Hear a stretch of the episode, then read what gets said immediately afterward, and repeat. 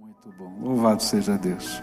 Eu queria ler com você Ezequiel 43, os primeiros sete versículos, tá? palavra do Senhor no livro de Ezequiel 43, a partir do verso 1 até o verso 7, a palavra do Senhor diz assim: O homem me levou até o portão do lado leste, e eu vi que daquele lado vinha vindo a glória do Deus de Israel.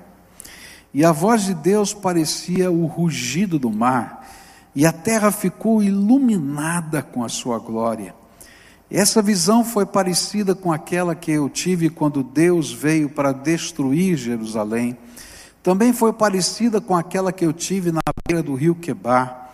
E então caí de comprido no chão e então o Espírito de Deus me levantou e me levou até o pátio de dentro, e eu vi que o templo estava cheio da glória do Senhor.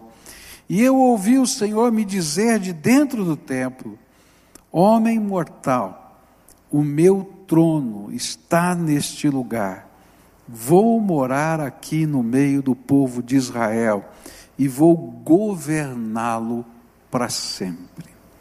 Pai querido, nesta hora tão preciosa, quando vamos meditar na tua palavra, nós que estamos aqui, aqueles que estão nos ouvindo pelo rádio, aqueles que estão vendo pela internet, aqueles que estão na televisão, hoje tantos meios diferentes, faz de nós um povo só. E Senhor, permita que a tua glória seja percebida, sentida por cada um de nós e que a tua visitação provoque em nós, Senhor, uma resposta. Que a tua visitação toque o nosso coração e que de fato possamos nos derramar na presença do Senhor. Fala conosco, Pai, aquilo que oramos em nome de Jesus. Amém e amém. Nós começamos a olhar para essa parte final do livro de Ezequiel a semana passada e eu disse a semana passada que esse livro está dividido em duas grandes partes. A primeira parte, onde Ezequiel está proclamando uma mensagem: a glória do Senhor está indo embora. E por isso o templo seria destruído, a cidade de Jerusalém cairia, enfim, várias coisas aconteceriam, porque a glória do Senhor estava indo embora. Mas depois que há a queda da cidade de Jerusalém, o templo é destruído, Deus manda o profeta pregar uma nova mensagem. E a nova mensagem é: a glória do Senhor vai voltar. E a partir então do capítulo 34 do livro de Ezequiel em diante, essa mensagem começa a ser anunciada. E o Senhor revela ao profeta, faz promessas a esse profeta, que são promessas proféticas para quando a glória do Senhor voltar. E a gente olhou a semana passada que a primeira promessa profética é que quando a glória do Senhor volta, não é tudo pode ser restaurado, porque Deus é o Deus da restauração. É? Ele pode pegar um vale de ossos secos e fazer reviver. E esse foi o tema daquilo que estudamos semana passada pela manhã. À noite, olhamos é, para uma segunda promessa que aparece nesse contexto: é que é, o inimigo vai ser derrotado.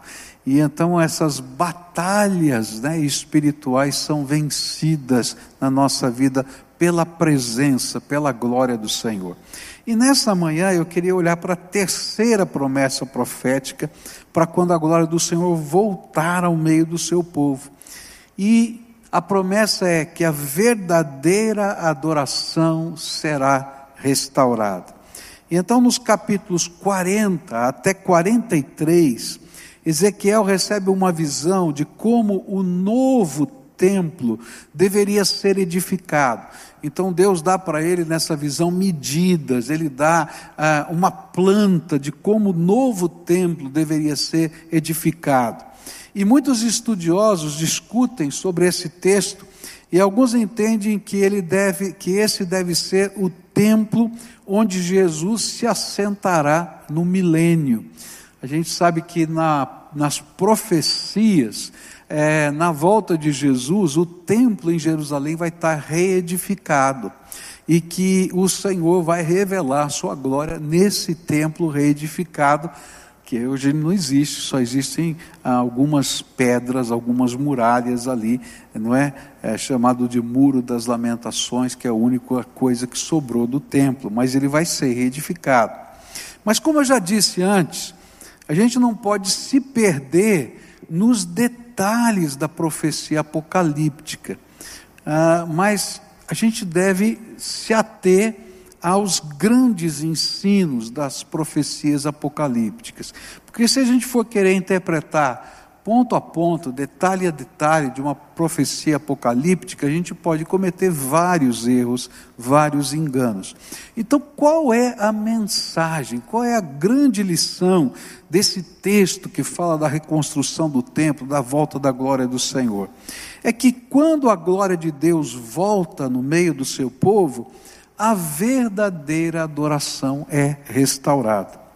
E te, no texto que nós lemos, apesar de ser uma visão do que vai acontecer no futuro, quando Ezequiel vê a glória de Deus voltando, ele não consegue fazer absolutamente nada, a não ser cair com a boca no pó e ali ficar até que o anjo mensageiro o levante outra vez. E essa é interessante, porque ele vê a glória do Senhor, é uma coisa tão intensa, tão intensa, que ele não consegue fazer nada, cai com a boca no pó. E ele precisa ser levantado. E é interessante que existem outros textos onde a glória do Senhor é vista. Daniel viu a glória do Senhor e ele caiu com a boca no pó. João viu a glória do Jesus ressuscitado, caiu com a boca, com a boca no pó. E a ideia é essa: quando a gente é visitado dessa maneira, não dá para fazer nada a não ser reconhecer a grandiosidade do nosso Senhor e a gente vai se lançar aos pés dele. E nesse sentido, a Bíblia vai ensinar para a gente que a verdadeira adoração é fruto, é reação da revelação da presença de Deus em nós. Adoração é uma reação. O Senhor se manifesta e a gente reage à manifestação do Senhor. Por isso que a Bíblia vai dizer que tudo procede de Deus. A Bíblia vai dizer que nenhum homem procura a Deus espontaneamente, mas é que Deus vai procurar procurar procurá-lo primeiro, não é? E a gente vai ser visitado pelo Senhor. E a gente vai responder à visitação do Senhor. E a Bíblia está dizendo que tudo nasce no trono de Deus, e o trono de Deus, a glória de Deus, toca a nossa vida. E como é que ele faz isso? Primeiro ele vem com a sua palavra, e a palavra de Deus toca o nosso coração, e o Espírito Santo, através da sua palavra, ele nos convence do pecado, da justiça e do juízo. Depois que a gente então é convencido pela palavra, a gente abre o coração, o Senhor manifesta a sua presença. Então, se você já passou por, um, por uma conversão, não é? se você já entregou a sua vida a Jesus, você sabe que primeiro você foi confrontado pela palavra quando você tomou aquela decisão ao lado do Senhor, algo aconteceu, houve uma visitação. Você não sabe explicar como, mas você sentiu a presença de Deus. Jesus tocou a sua vida. Você tem na sua vida marcas da presença do Senhor Jesus. E se a gente aprende, não é com isso, que não adianta resistir, nem tentar mandar Jesus embora, e se a gente aceita a presença dele, e a presença e a revelação dele começam a crescer na nossa vida, e a nossa vida começa a desenvolver uma, uma comunhão espiritual com o Senhor, e é essa nossa reação diante da presença do Senhor faz com que a gente o adore que a gente caia na presença dEle, que a gente coloque a boca no pó, que a gente reconheça a grandeza da glória do Senhor. O que, que a Bíblia está ensinando para a gente? é que adoração não é uma liturgia. O que, que é a liturgia? A liturgia é o plano que a gente aqui em cima dessa plataforma desenvolve para o nosso culto. Então a gente aprende lá no seminário o seguinte: olha, nós vamos fazer o culto, vamos, vamos desenvolver o culto. Tem quanto tempo esse culto? Tem uma hora, uma hora e meia, não sei como é que cada culto foi planejado. Então a gente pergunta assim: o que eu gostaria que acontecesse no final desse culto? E aí a gente planeja todos os momentos do culto para ajudar você a chegar naquele final, naquele propósito. Isso a gente chama de liturgia. Aí você vai encontrar na história, chamada liturgia clássica, que vão ter os vários momentos, a liturgia contemporânea, e assim vai. Mas adoração não é esse plano de culto. Não é. Adoração, segundo a palavra de Deus, não é uma religiosidade, um método que eu sigo Ainda que eu precise ter disciplina na minha vida, adoração não é um método. A Bíblia vai dizer para a gente que adoração é uma entrega, é um quebrantamento, é uma percepção da presença do Espírito Santo, é uma resposta de um coração flexível ao leve toque do Senhor dentro da nossa alma. E é triste notar que tantas pessoas, ao longo da vida, perdem o sabor da verdadeira adoração, e o templo da alma delas fica em ruínas.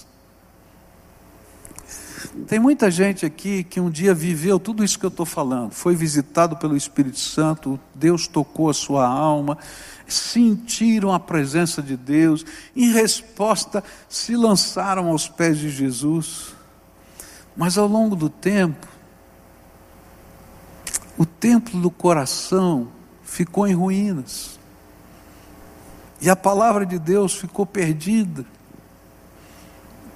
E isso fica apenas uma marca lá no passado, na história, mas não algo vivo e presente dentro da alma. É interessante perceber porque Ezequiel e a sua família, quando ele era criança na cidade de Jerusalém, antes dela ser destruída, eles foram impactados pelo último avivamento que aconteceu naquela cidade, antes do castigo de Deus. Esse último avivamento foi no tempo do rei Josias. E a Bíblia nos revela que naqueles dias, antes daquele avivamento, o templo de Deus estava abandonado em ruínas. E a lei do Senhor estava esquecida e perdida nas ruínas do templo. Ninguém mais sabia a palavra de Deus.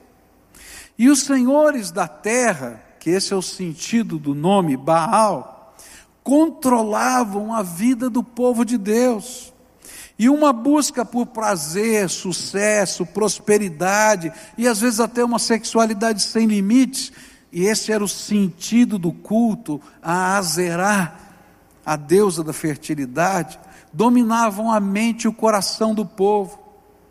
E tudo isso era uma forma de sincretismo, onde se falava a respeito de Jeová, de Deus, mas se vivia os valores comuns de todos os outros povos que não serviam ao Senhor.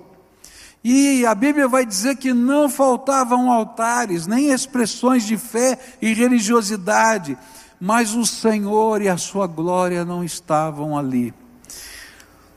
Eu conheço muita gente que tem muitas Bíblias em casa. Eu também tenho muitas Bíblias. É, algumas semanas atrás me trouxeram de volta a minha Bíblia é, do, da minha ordenação, né? me devolveram ela aqui. Eu confesso para você que ela já tem 40 anos e eu tenho medo que ela desmanche. Tá? A capa já está caindo, a folha assinada pelos pastores está solta, tá? Então o que eu fiz? Eu guardei aquela Bíblia como uma relíquia para mim na minha estante. Eu tenho a minha Bíblia de uso, que eu gosto dela, que eu leio. Eu tenho a minha Bíblia no tablet, eu tenho várias Bíblias de estudo. Tem gente que tem mais de dez Bíblias na sua casa.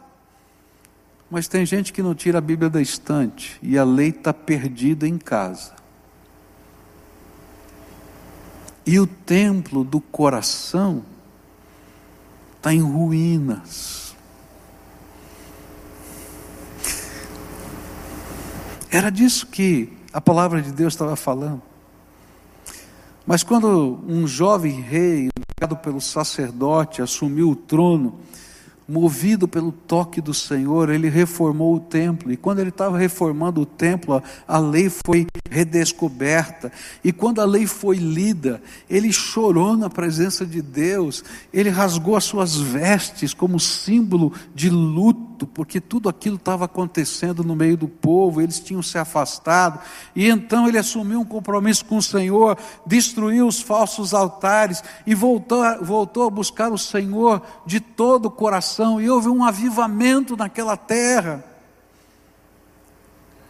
Adoração não é uma liturgia, adoração não é um programa, adoração é uma reação ao toque do Espírito na nossa vida, é uma entrega, é um quebrantamento. Eu gosto muito da biografia de Wesley, e é interessante porque a biografia de Wesley diz que ele viveu uma experiência transformadora quando ele estava num navio indo para os Estados Unidos para ser missionário. Ele já tinha se formado, ele já era um ministro da igreja, e ele estava sendo enviado para ser um missionário nos Estados Unidos. Mas naquele navio que ele estava indo, né, um navio movido a vento, né, uma daquelas caravelas, ele, aquele navio enfrenta uma grande tempestade. E essa tempestade dá uma sensação a todos os passageiros que o navio vai afundar e que eles vão morrer. E um medo muito grande estava pairando em todos aqueles passageiros inclusive em Wesley. Mas naquele mesmo navio havia um grupo de irmãos, irmãos moráveis, que estavam vivendo uma experiência muito forte com Deus, aquela igreja é, de, de exilados da Europa, de várias nações diferentes, que se reuniram num lugar que eles decidiram chamar de a Vinha do Senhor, nas terras de um conde chamado Zinzerdorf, viveu um grande avivamento, e fruto desse avivamento, missionários leigos foram enviados para todos os cantos do mundo daquela igreja. E lá naquele navio tinha um grupo de irmãos. E enquanto todo mundo gritava, chorava, e eles estavam adorando a Deus. Eles não estavam orando, clamando, eles estavam adorando a Deus. E Wesley ficou impactado com o mover do Espírito naquele lugar, com as manifestações do Senhor, com a alegria daquele povo. E ele olhou para ele mesmo e disse: Eu não sinto a mesma coisa que eles. Como é que está acontecendo? O que é que tem de diferente? E foi uma coisa tão impactante, mas tão impactante, que ele não conseguiu ser missionário. Ele pegou um navio e voltou para a Inglaterra. Com essa dúvida e com essa ansiedade no coração. E na sua biografia ele diz que depois de ter voltado à Inglaterra com esse sentimento e com, com essa busca intensa, ele vai a uma reunião de oração numa casa, que era dirigida por duas mulheres. Gente, é, é, é, a gente lê isso na biografia e talvez não entenda porque ele faz questão de dizer que aquela reunião era dirigida por duas mulheres, porque naquele tempo as mulheres não eram permitidos a elas ministrarem a homens. Elas não poderiam orar em público elas não poderiam pregar, elas não poderiam ensinar, esse era o conceito. E de repente, esse missionário que voltou, pastor da igreja anglicana, ele está numa reunião de oração para ser ministrado por duas mulheres, E Deus vai dar um nó na cabeça desse homem. Porque no meio daquela oração ele recebe uma visitação tremenda do Espírito Santo de Deus. E ele vai escrever no seu livro que, na sua biografia, que ele não sabe explicar o que aconteceu. Era como se ondas do amor de Deus tivessem inundado o coração da vida dele. E eu acho interessante ele falar ondas que inundam, porque o temor dele era de morrer afogado naquele navio. E de repente ele agora é afogado pela glória de Deus, pela graça de Deus na vida dele. Ah, queridos, a verdadeira adoração não tem nada a ver com algumas coisas que a gente coloca como primícias da nossa vida. O que Ezequiel viu foi o templo restaurado a presença do Senhor ali e os servos dele adorando a sua santidade e glória, ao mesmo tempo em que eram conduzidos pelo próprio Deus na direção da sua vontade. É por isso que a Bíblia vai ensinar para a gente que adoração é o nosso culto racional. Quando a gente consagra toda a nossa vida, nosso corpo, nossa alma, nosso ser no altar de Deus, debaixo da vontade de Deus. Por isso, a verdadeira adoração não pode ser um evento na nossa vida. Tem gente que imagina que adoração a gente só pode viver se a gente estiver no congresso tal, no acampamento tal, na reunião do estádio. Queridos, adoração não é um evento, é um movimento da alma que se entrega. Adoração não tem nada a ver com um lugar. Tem gente que imagina, ah, eu vou conseguir adorar a Deus, ou sentir a presença de Deus, se eu subir a montanha, se eu fizer isso, ou quem sabe eu for ao Monte Sinai, se eu for batizado no Rio Jordão. Queridos, não é isso. Adoração é um movimento do Espírito na nossa vida. E a gente reage ao toque do Espírito. Adoração não é uma liturgia, adoração não é uma tradição de família, adoração é um encontro com Deus é uma entrega da nossa vida a Jesus, é uma santa visão que nos leva a colocar não só a boca no pó, mas nos lançarmos aos pés do nosso Senhor, de tal maneira que só seremos erguidos de novo quando Deus mesmo do seu trono enviar os seus anjos mensageiros que nos coloquem de pé porque Deus não deixa o adorador para sempre com a boca no pó. Ele vai derramar dos seus dons, da sua graça, para que eles sirvam e abençoem essa terra. Há algo tremendo que acontece quando os verdadeiros adoradores estão adorando. Eles a adoração contamina, a adoração se espalha, a adoração mexe com o coração dos outros. É por isso que adorar em casa, né, pela televisão, pelo rádio, não é a mesma coisa que estar tá no templo. Quando a gente está cantando junto com o povo de Deus, quando a gente está orando junto com o povo de Deus, há algo diferente acontecendo, porque há um mover do Espírito.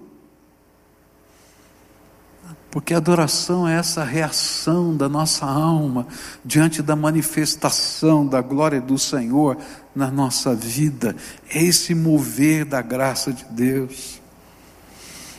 E aí, quando a gente é levantado, a gente quer agir segundo a vontade de Deus e para a glória do Senhor. Assim, a vida, mediante uma verdadeira adoração, é um estilo, é uma maneira de ser, de adorador, de vida consagrada, de vida no altar, de um santo avivamento, de uma santa devoção, de um mover da graça que nos leva a viver para a glória do Senhor.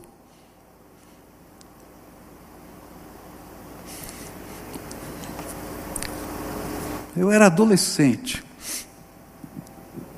e tinha recebido a visitação do Senhor. O Senhor me mostrou um dia orando no meu quarto que Ele podia falar comigo. Eu já contei essa história para vocês. E eu comecei a servir o Senhor e buscar o Senhor com toda a minha alma. E um dia eu fui com a minha avó a um culto, meio da tarde, só de senhoras. Eu acho que era o único menino que tinha lá, estava lá acompanhando a minha avó. E, e fui com alegria, porque eu estava buscando o Senhor. E lá naquela casa, casa da dona Beatriz Pacheco, uma senhora de 80 anos de idade, membro da primeira igreja batista de São Paulo à época, e eu fui lá naquele culto com a minha avó. Quando terminou aquele culto, aquela senhora pegou uma caixinha e colocou uma série de livros dentro da caixinha. E me chamou e disse assim: Pascoal, quero te dar um presente. E ela me deu uma caixinha cheia de livros. Os livros eram fininhos e eram biografias de avivalistas. E eu levei a minha caixinha e fui para casa e comecei a ler aqueles livros. E quando eu comecei a ler a biografia de Wesley, de George Whitfield, e de outros líderes, alguns missionários. Aquelas biografias começavam a tocar o meu coração e eu dizia: eu quero ser um dia parecido com esses homens. Eu quero viver as experiências que eles estão vivendo. Senhor, tenha misericórdia. Eu queria experimentar nos meus dias isso. E eu me lembro que, às vezes, eu estava lendo no, no, na, na, sala não é? é? da minha casa, todo mundo já estava dormindo, eu estava lendo os livrinhos, e eu terminava de ler um livrinho daquele, eu parava, me ajoelhava ali na, na sala e dizia: Senhor, eu quero isso para a minha vida, eu quero isso para a minha vida.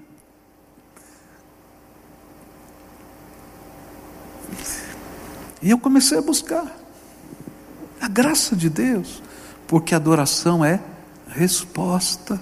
A gente é visitado, a gente é tocado, a palavra de Deus fala com a gente. E eu me lembro que eu fui a um culto, no meio da semana, à noite, só tinha velhinho naquele culto. Eu acho que era o único menino que tinha lá. E eu fui sozinho.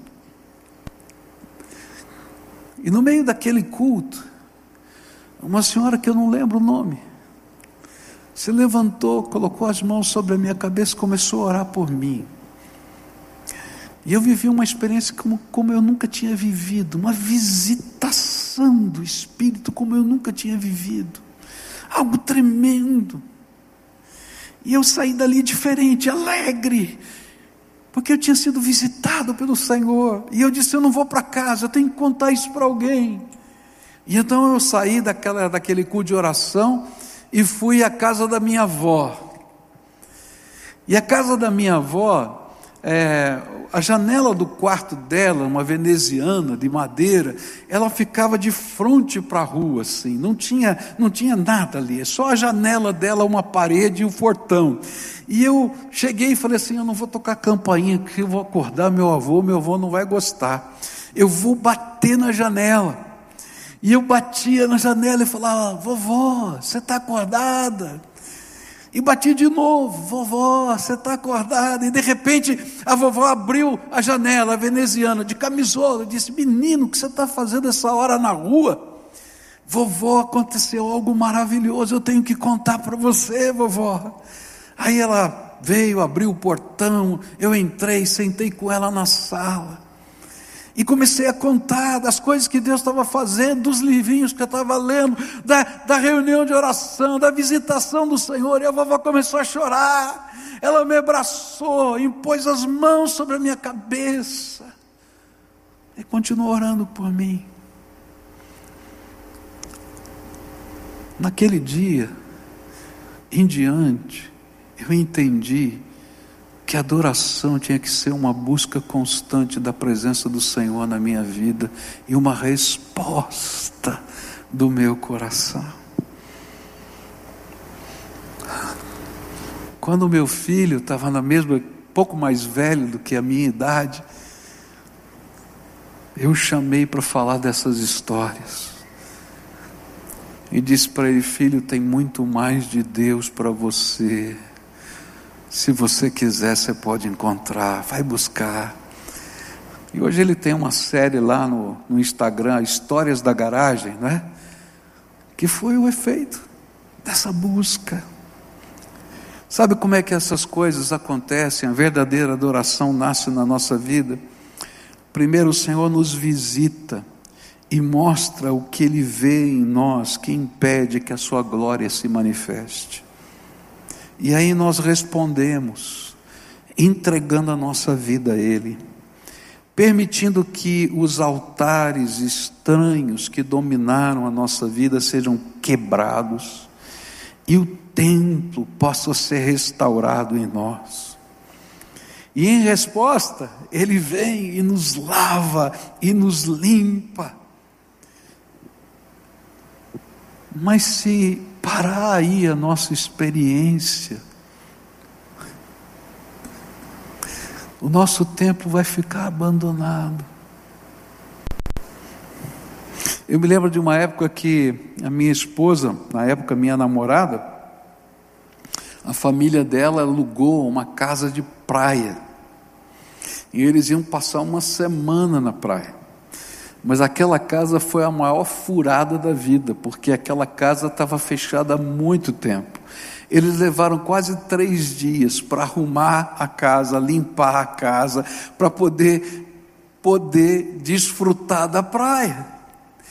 Queridos, às vezes o templo do nosso coração está que nem aquela casa de praia, fechada, empoeirada, suja, arrebentada, porque nós paramos no tempo e no espaço e a nossa adoração cessou, ela virou um método, ela virou uma liturgia. Sabe Wesley? Wesley, quando ele começou a sua vida, ele imaginava que a verdadeira adoração era um método, e ele criou um método de adoração. E é por isso que nasce o nome metodista, né, que ele fundou. Ele, na verdade, não fundou, foram os seus seguidores que o fundaram depois, a igreja metodista, porque ele imaginava que era aquilo. Mas até aquele dia, daquela reunião de oração, em que ele entendeu que todo método, ainda que ele seja útil para a nossa vida, não é o que faz a diferença. O que faz a diferença é a visitação do Espírito e a resposta da nossa alma. Não é o método, não é o lugar, é a visitação do Senhor na nossa vida e a resposta que nós damos a Ele. E aí a gente vai aprender que quando o Senhor começa a derramar graça, a gente começa a buscar o enchimento do Espírito, e em resposta Ele derrama graça ainda maior sobre nós, na medida da nossa busca. E quanto mais você busca, quanto mais você bate, quanto mais você pede essa visitação da sua glória, tanto mais você recebe, porque Deus é bom e a sua misericórdia dura para sempre. Por isso, eu queria dizer para você: não se conforme com o que você já recebeu do Senhor, porque Ele quer derramar mais sobre a sua vida. Ele quer derramar mais. E hoje Jesus quer visitá-lo, quer tocá-lo, quer revelar a sua glória, quer enchê-lo com o seu Espírito Santo, e a sua vida precisa desenvolver, nascer dentro de você uma verdadeira adoração. E quando a gente estuda a palavra de Deus, você vai sempre aprender na palavra de Deus que Deus dá opções para a gente. E quando a gente fala de verdadeira adoração, de ser cheio do Espírito, a gente pode ter a opção de cair aos pés de Jesus e experimentar o que Ele preparou para nós. Ou a gente pode decidir permanecer morno ou endurecido na maneira de viver. Mas quando a gente é visitado, queridos, não dá para ficar de pé diante da glória do Senhor. A gente tem que cair com a boca no pó e deixar que a nossa vida seja colocada no altar da adoração. Eu ouvi o testemunho de um médico chamado Sebastião, doutor Sebastião, do Espírito Santo. Ele veio a Curitiba para dar esse testemunho há anos atrás. E eu estava lá nesse evento que ele deu o testemunho. E ele falou uma coisa muito interessante. Ele disse que ele tinha um problema seríssimo com álcool. E um dia a esposa dele chamou um grupo de homens para visitá-lo. E ele não queria conversar com aqueles homens, ele não queria ouvir qualquer palavra. E aqueles homens, sentindo que o coração estava fechado, endurecido, disseram: Doutor Sebastião, ok, o senhor não quer conversar, o senhor não quer ouvir o que a palavra de Deus tem, o senhor nos permite orar pelo senhor? Tá bom, orar você pode orar. É interessante, né? Como as, às vezes a gente é, não quero ouvir nada de Deus, mas oração eu quero. E aí então aqueles homens fizeram uma roda em volta do doutor Sebastião, chegaram bem pertinho dele, colocaram as mãos sobre a cabeça dele e começaram a orar. E aí um orava, e o outro orava, e outro orava. E à medida que aquelas orações começaram a ser feitas, lembra que eu falei que a verdadeira adoração, ela irradia, ela toca. E eles começaram a orar, e à medida que eles estavam orando, ninguém pregou a palavra, só estavam orando, clamando a presença de Deus e abençoando aquele homem. E de repente a presença do Senhor começou a se revelar. E quando conforme a presença do Senhor foi se revelando, aquele homem começou a chorar, e começou a chorar copiosamente, e eles continuavam a orar, continuavam a orar, e de repente aquele homem não conseguia ficar de pé, ele se ajoelhou, e todos os homens se ajoelharam ao redor dele, continuaram a orar, e continuaram a orar, até o momento que aquele homem gritava pedindo para Jesus entrar na sua vida, para transformar o seu coração. Porque a verdadeira adoração é uma reação à presença do Senhor que visita a nossa vida. Nessa manhã eu queria orar por você, queria convidar você a ficar de pé, você que está aqui, você que está na sua casa, eu queria pedir para você uma coisa. Se for possível, se ajoelhe ali do lado da sua cama, no sofá, onde você estiver, na presença do Senhor, para a gente orar juntos aqui. Se você está dirigindo o seu carro, encosta agora o carro no meio-fio para a gente receber a visitação do Senhor. Quando você recebe uma visita na sua casa, você não fica na cama, você levanta, vai abrir a porta, convida para sentar, oferece o seu melhor. Não é assim que a gente faz? Então hoje o Senhor vai entrar na sua casa, hoje o Senhor vai entrar na tua vida, hoje o Senhor vai visitar você. Então receba o Senhor hoje com toda a sua alma. E a gente vai buscar o Senhor. E eu queria dizer para você, primeira coisa que Deus faz é através do poder do seu Espírito, Ele revela para a gente o que está impedindo a verdadeira adoração na sua vida. O que está tomando o lugar de Deus no templo da tua alma? Porque às vezes o templo está empoeirado. Por quê? Então agora é hora de a gente fazer as entregas. Sabe? Fala para Deus, Senhor, estou colocando isso no teu altar, estou colocando aquilo no teu altar. Eu quero me colocar inteiro no teu altar. Eu quero experimentar de novo as visitações do Senhor. Talvez você anseie por um dom do Espírito na sua vida. E eu quero dizer para você que Deus não vai dar dons, porque os dons são ferramentas de trabalho e não troféus na nossa vida. Se você quer colocar na prateleira o dom, Deus não vai dar. Agora, se você quer ser instrumento da graça de Deus e fazer da sua vida algo que seja para o louvor da glória do Senhor, Ele vai derramar os seus dons. Porque vai ser um movimento contagioso, abençoador da graça. Então, fala com Ele, derrama a tua vida no altar de Deus. Pede para que haja respostas do seu coração ao coração de Deus. Senhor Jesus, escuta a oração que os teus filhos estão fazendo.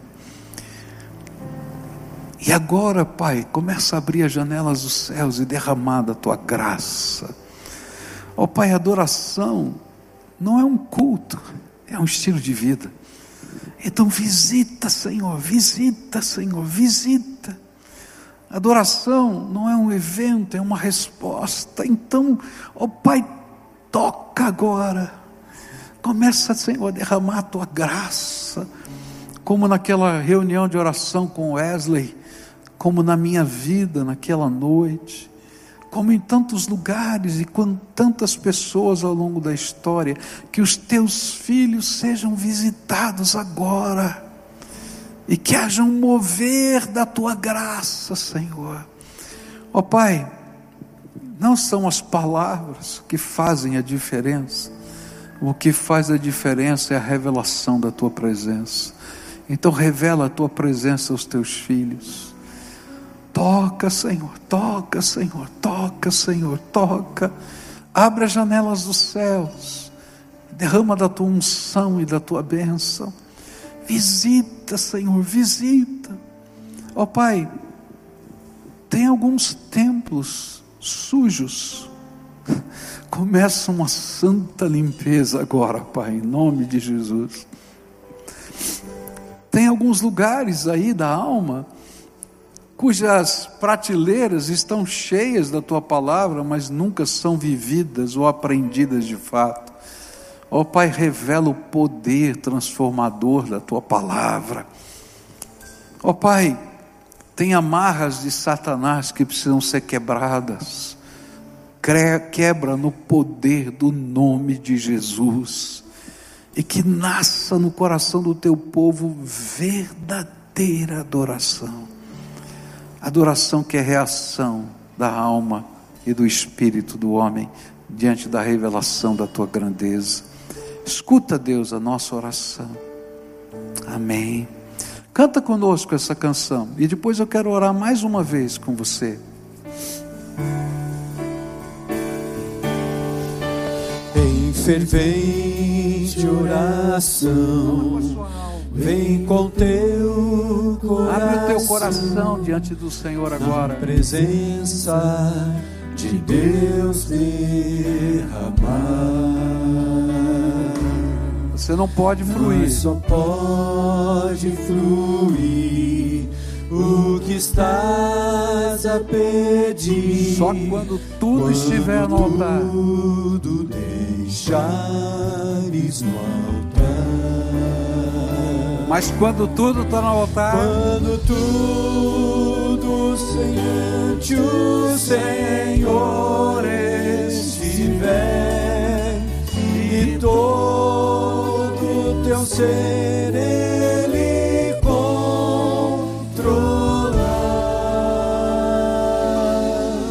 só então vais ver que o Senhor tem poder.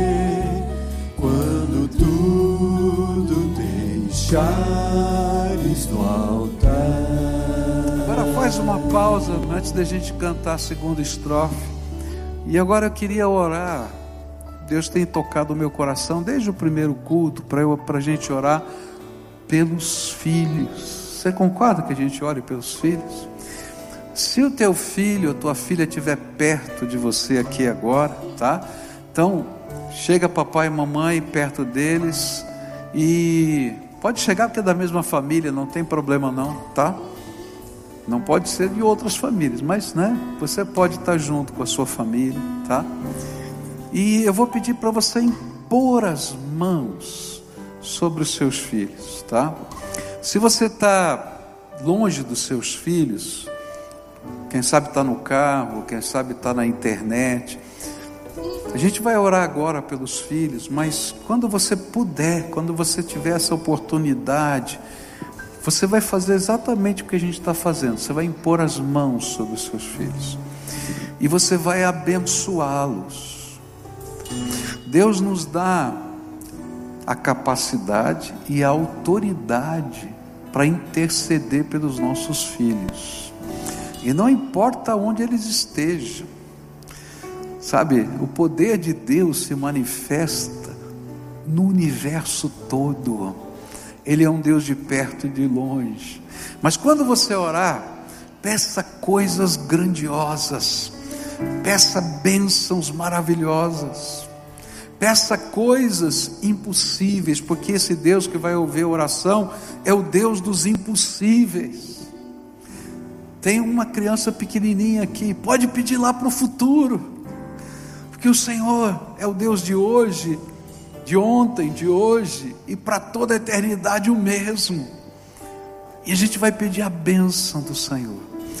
Se o teu filho está afastado do Evangelho, Pode pedir para Deus trazer de volta, com cordas de amor e misericórdia.